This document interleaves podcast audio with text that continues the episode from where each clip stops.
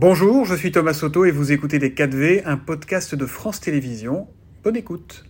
À présent, la politique avec les 4V. Thomas, vous recevez ce matin Jean-François Copé, ancien ministre et maire Les Républicains de Meaux.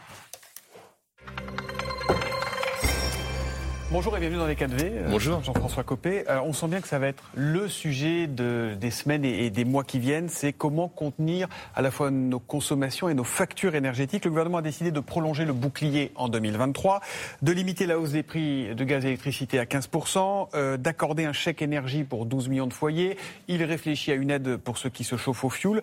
Est-ce que vous êtes rassuré par toutes ces mesures, Jean-François Copé? Est-ce que vous avez le sentiment que le gouvernement a pris la mesure des problèmes? Bah, Le gouvernement, en fait, il n'a pas le choix. Euh, et ce qu'il fait là, c'est ce que n'importe quel gouvernement responsable ferait dans cette période. Pourquoi?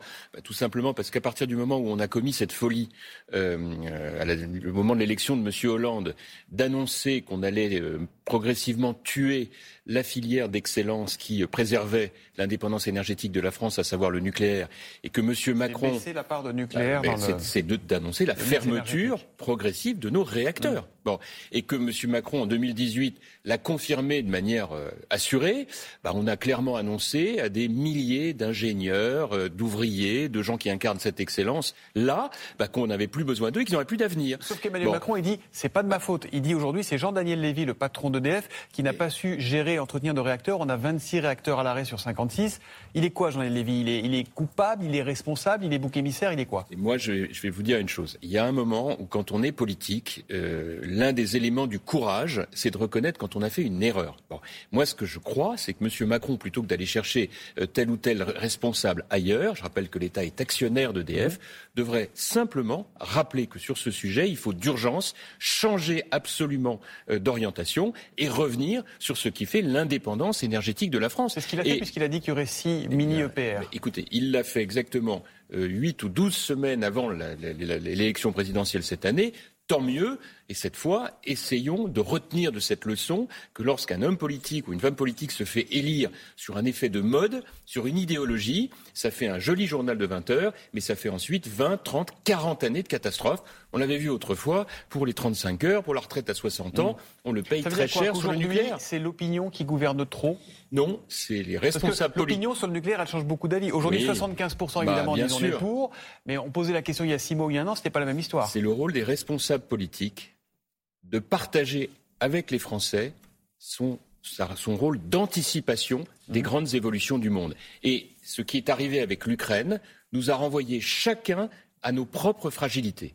Ça nous a rappelé une chose, c'est que nous devons travailler à l'indépendance européenne en matière énergétique, en matière alimentaire, en matière sanitaire et, et en matière industrielle. Et c'est sur ces sujets-là que devrait, à mon point de vue, s'orienter le quinquennat qui vient il y a quand même un énorme problème de déchets avec le nucléaire. Là, c'est pas le moment d'en parler, on va dire, parce qu'on veut juste avoir de la lumière quand on allume ou du chauffage quand on pousse le radiateur.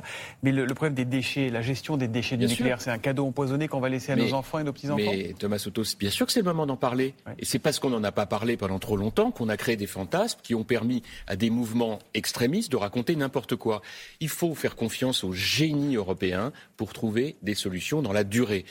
Il faut investir massivement dans la recherche sur ces sujets pour justement préserver la planète dans les 300-400 ans qui viennent, puisque vous savez que ces déchets ont une durée de vie qui malheureusement ne va pas au-delà de 300-400 ans. Donc c'est là-dessus qu'il faut intervenir. Et c'est pour ça que cette mobilisation, elle doit être de chaque instant pour le court, moyen et long terme, plutôt que de, euh, de stresser euh, tout le monde avec, euh, avec des phénomènes sur lesquels on devrait apporter des réponses plutôt que simplement des inquiétudes. Appel à la mobilisation générale pour le nucléaire, Jean-François Copé. Autre sujet de crispation, la réforme des retraites. Déjà, est-ce que le pays en a vraiment besoin de cette réforme? Mais ceux qui disent que le pays n'en a pas besoin sont irresponsables. J'ai envie de vous dire, c'est un peu la même logique que ce qu'on a évoqué tout à l'heure pour le nucléaire. Pourquoi on en a besoin? Ben, Tout simplement pour les générations futures. Et, tout le monde le sait. Cette réforme, il faut la faire. Il y a une augmentation de l'espérance de vie. En force ou pas? Mais cette idée de force ou de pas force est grotesque. Elle est en réalité caricaturale. Elle rappelle à chacun euh, les hésitations de l'exécutif aujourd'hui. Quel est notre problème? Est-ce qu'il y a nécessité de faire cette réforme ou pas? Oui, bien sûr, pour les générations futures, parce que l'espérance de vie augmente. Et donc, il n'y a pas d'autre solution que d'augmenter progressivement modérément la durée de vie au travail, tout en tenant compte. 65 ans, vous dites faut y aller. Écoutez, moi je regarde ce qui se passe en Europe. Je vois bien que tous les autres pays sont au-dessus de la France, donc on peut imaginer de monter progressivement l'âge de la retraite sans aller non plus à faire n'importe quoi. Il ne s'agit pas de parler de 67 ou de 68 ans. 65, ça nous sommes à 62, nous pouvons monter à 63, 64 sans que cela, euh, sans que cela soit un tabou absolu. Mais Qu'est-ce que je vois derrière tout ça? Un début de quinquennat très inquiétant parce qu'il n'y a pas de cap. Parce qu'on a des, des, dirigeants au niveau de l'exécutif qui sont en réalité assez fatigués par les quinquennats qui viennent de se, On a des dérouler. Français qui sont fatigués. Vous n'avez pas peur que ça crispe le pays aussi? Mais les Français, ce qui les inquiète le plus, c'est de voir un pays qui n'est pas dirigé avec un cap clair, qui leur permet de savoir où on va. Il faut arrêter de penser que les Français, c'est juste des gens qui vont dans la rue. C'est pas vrai. Vous avez des millions de gens, moi je le vois bien comme maire de mots, qui demandent simplement qu'on leur dise pourquoi on le fait, où on va, quel est l'objectif et quelles sont les décisions à prendre. Et arrêter de le présenter simplement comme des efforts et des sacrifices, mmh. mais aussi comme des chances et des opportunités. Ça veut dire que cette réforme des retraites, selon vous, votre parti, les, les Républicains, devrait la voter? D'abord, on verra quelle sera cette réforme, parce que comme vous l'avez compris, au sein même de cette majorité, M. Bayrou a expliqué qu'il fallait vraiment pas se presser. Mme mmh. Madame Borne a passé l'été à dire que c'était vraiment pas une nécessité. Et M. Macron a lui-même à peu près fait toutes les couleurs de l'arc-en-ciel, puisqu'on était euh, à 65, après on est descendu à 64, là maintenant on ne sait plus. Tout ça il veut que ça vigueur pour l'été 2023. Oui, bah, écoutez, très bien, mais moi je voudrais simplement savoir qui est le chef dans l'affaire, parce qu'il y a un moment où c'est bien qu'on sache exactement. Il doit parler, Emmanuel euh, Macron, il doit parler au pays.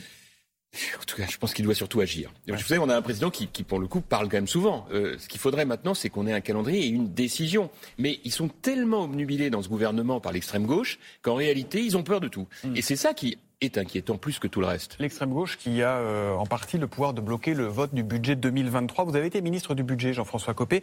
Un budget qui serait adopté au 49-3, c'est-à-dire sans vote de l'Assemblée. Est-ce que ce serait un budget légitime? Bien sûr. Qu'est-ce que c'est que cette histoire? Je rappelle qu'il y a une constitution et que le général de Gaulle, dans sa sagesse, a prévu qu'on évite les blocages parlementaires qu'on avait connus dans les républiques précédentes. Bon, donc quand on n'a pas de majorité absolue et qu'on n'a pas voulu la faire en proposant une recomposition euh, comme il aurait dû le faire, M. Macron, eh ben on est obligé de faire le 49-3. Voilà. Donc il n'a pas d'autre choix que de faire le 49 On ne va pas bloquer le pays une nouvelle fois en n'ayant pas de budget. Vous, ça vous choquerait pas le 49-3 Mais c'est pas que ça me choquerait pas, c'est que je suis obligé de constater, comme tout le monde, qu'il n'y a pas des tonnes de possibilités. Bon, donc en réalité, il Quand on n'a pas de majorité, sinon il y a la dissolution pour un chef de l'État. Ouais, enfin, l'élection vient d'avoir lieu il y a quatre mois. Donc si on doit euh, dissoudre dès maintenant, ça promet pour la suite. Hum. La réalité des choses, c'est que de toute façon, ce quinquennat, il est mal parti à cause de tous ces éléments. Absence de majorité absolue, incapacité pour le président de la République aujourd'hui de dire aux Français Qu'est-ce qu'on va faire de ce quinquennat Tout en expliquant on va faire beaucoup de réformes. Ok, bah lesquelles? Tu vois déjà sur les, les, les retraites, vous ne bougez pas, donc c'est quand même un peu, un peu mm. inquiétant. C'est ça qui est en jeu aujourd'hui, mm. et c'est ça qui inquiète les Français. On va rester à l'Assemblée pour parler d'Adrien Quatennens, donc qui a reconnu avoir euh, giflé sa femme avec qui il est en, instance de, de, divorce, affaire dont s'est auto-saisi le, le, parquet de Lille. Est-ce qu'il peut rester député aujourd'hui? Est-ce qu'il peut continuer à siéger dans cet hémicycle comme si de rien n'était, Jean-François Copé? Moi, j'ai un vrai, enfin moi, je suis vraiment très, très mal à l'aise dans cette affaire parce que euh, je vois l'extrême gauche, la manière dont elle se comporte. Elle est d'une exigence totalitaire effrayante, mmh. haineuse lorsqu'il s'agit de parler de ceux qui ne sont pas de leur bord, et euh, d'une indulgence réparatrice de chaque instant quand il s'agit euh, des leurs. On l'a vu avec M. Coquerel, on le voit avec M. Quatennens ils ont toujours les mots pour dire non, non, mais là, euh, c'est du retrait. Les autres, c'est. Mélenchon a salué la dignité et le courage d'Adrien Quatennens. Voilà. Donc, euh, quand il s'agit de ceux qui ne sont pas d'extrême gauche, euh, là, la potence leur est garantie. on l'a vu pour des épisodes intervenus avec des ministres. Quand c'est pour eux, on salue leur courage, on leur demande de se mettre gentiment en retrait, ça n'a rien à voir.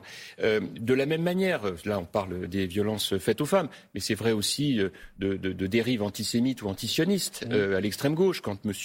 Caron dit euh, dans un tweet euh, BFM TV, chaîne française de propagande israélienne du milliardaire israélien Drahi. Alors il a enlevé le tweet après. Enfin, il a tweeté ça dans une impunité intellectuelle totale. Personne ne dit rien.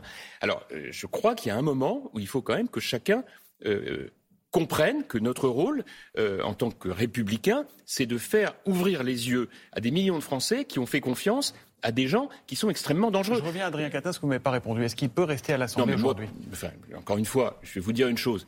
Euh, euh, le vrai sujet, c'est à partir de quel moment on considère que on doit ou non continuer d'exercer ses fonctions. Quand euh, M. Quatennens, comme tout son parti, est dans une violence comme celle qu'il choisit, mhm. un, un, extrémisme de chaque instant pour les autres, le moins qu'on puisse dire, c'est qu'il faudrait bien qu'il se l'applique à lui-même. Alors, est-ce que c'est une démission euh, de son parti, de son mandat? C'est à lui de voir, c'est à eux de voir. Mais et puis maintenant, la justice est saisie, donc ça fera partie des choses. Mais en tout cas, ce qui est sûr, c'est qu'on ne peut pas d'un côté prétendre vouloir abolir les privilèges quand c'est pour les autres, et puis quand c'est pour soi-même, dire non, non, mais là, c'est différent. Voilà. Et c'est ça le sujet. Et lorsque, pardon, lorsque Monsieur euh, Macron dit ma préoccupation c'est l'extrême droite, bah, il a raison. Mais j'aimerais qu'il soit aussi zélé pour dire que sa préoccupation, ça devrait être l'extrême gauche. Deux questions rapidement. Dans quelques semaines, votre parti LR va se choisir un, nouveau président entre Bruno Retailleau, Éric Ciotti et sa droite décomplexée et, et Audrey Pradier. Vous voterez pour qui, Jean-François Copé? Bon, Écoutez, moi je ne sais pas encore. on va déjà voir qui est qualifié, qui n'est pas. Mais la seule chose que je puisse vous dire, c'est que la ligne euh, aujourd'hui euh, de choix pour les militants LR va être aussi par rapport à l'extrême droite, mmh. parce que l'un des ah, grands. Ils n'ont pas le même profil. Euh, Ciotti, il bah, est plus ouvert à l'extrême droite. Bah, euh, Retailleau est complètement étanche. Vous avez tout à fait rappelé les choses. Donc aujourd'hui, l'enjeu, il sera là pour moi, la ligne de fracture, elle est très claire. J'ai toujours, j'ai inventé même le concept de droite décomplexée pour dire on est étanche avec l'extrême droite, mais en revanche, on dit ce qu'on a à dire sur la réalité de la France, y compris sur les sujets sensibles de l'islamisme radical, de l'immigration, euh, des comptes publics, etc. Notre sujet aujourd'hui, le débat qui va avoir lieu, qui n'a pas encore commencé, mmh. il va être là. Il va être de savoir qui, parmi les candidats, conserve cette étanchéité ou qui, au contraire, ne le fait pas. Ce qui n'empêche pas que la droite doit se refaire de fond en comble, hein, sur le plan idéologique, sur le plan des hommes, des femmes, des idées. On doit tout reconstruire, mais pas en, en tombant dans des complaisances que l'Italie, la Suède sont en train de connaître et qui aura des conséquences catastrophiques sur la vision démocratique de l'Europe. L'Italie où, Giorgia Meloni est aux portes du pouvoir, un candidat d'extrême droite. Emmanuel Macron s'inquiète souvent de voir l'extrême droite jamais lui succéder en 2027. Vous partagez cette inquiétude de voir le, Rassemblement national au pouvoir C'est quelque chose qui, qui, désormais ne peut pas être écarté. Et encore une fois, ça n'a jamais profité aux droites de gouvernement de faire d'alliance avec l'extrême droite. Au contraire, ça leur a fait courir à leur perte. Merci beaucoup Jean-François Copé. C'était Les 4V, un podcast de France Télévisions. S'il vous a plu, n'hésitez surtout pas à vous abonner. Vous pouvez également retrouver tous les replays en vidéo sur France.tv.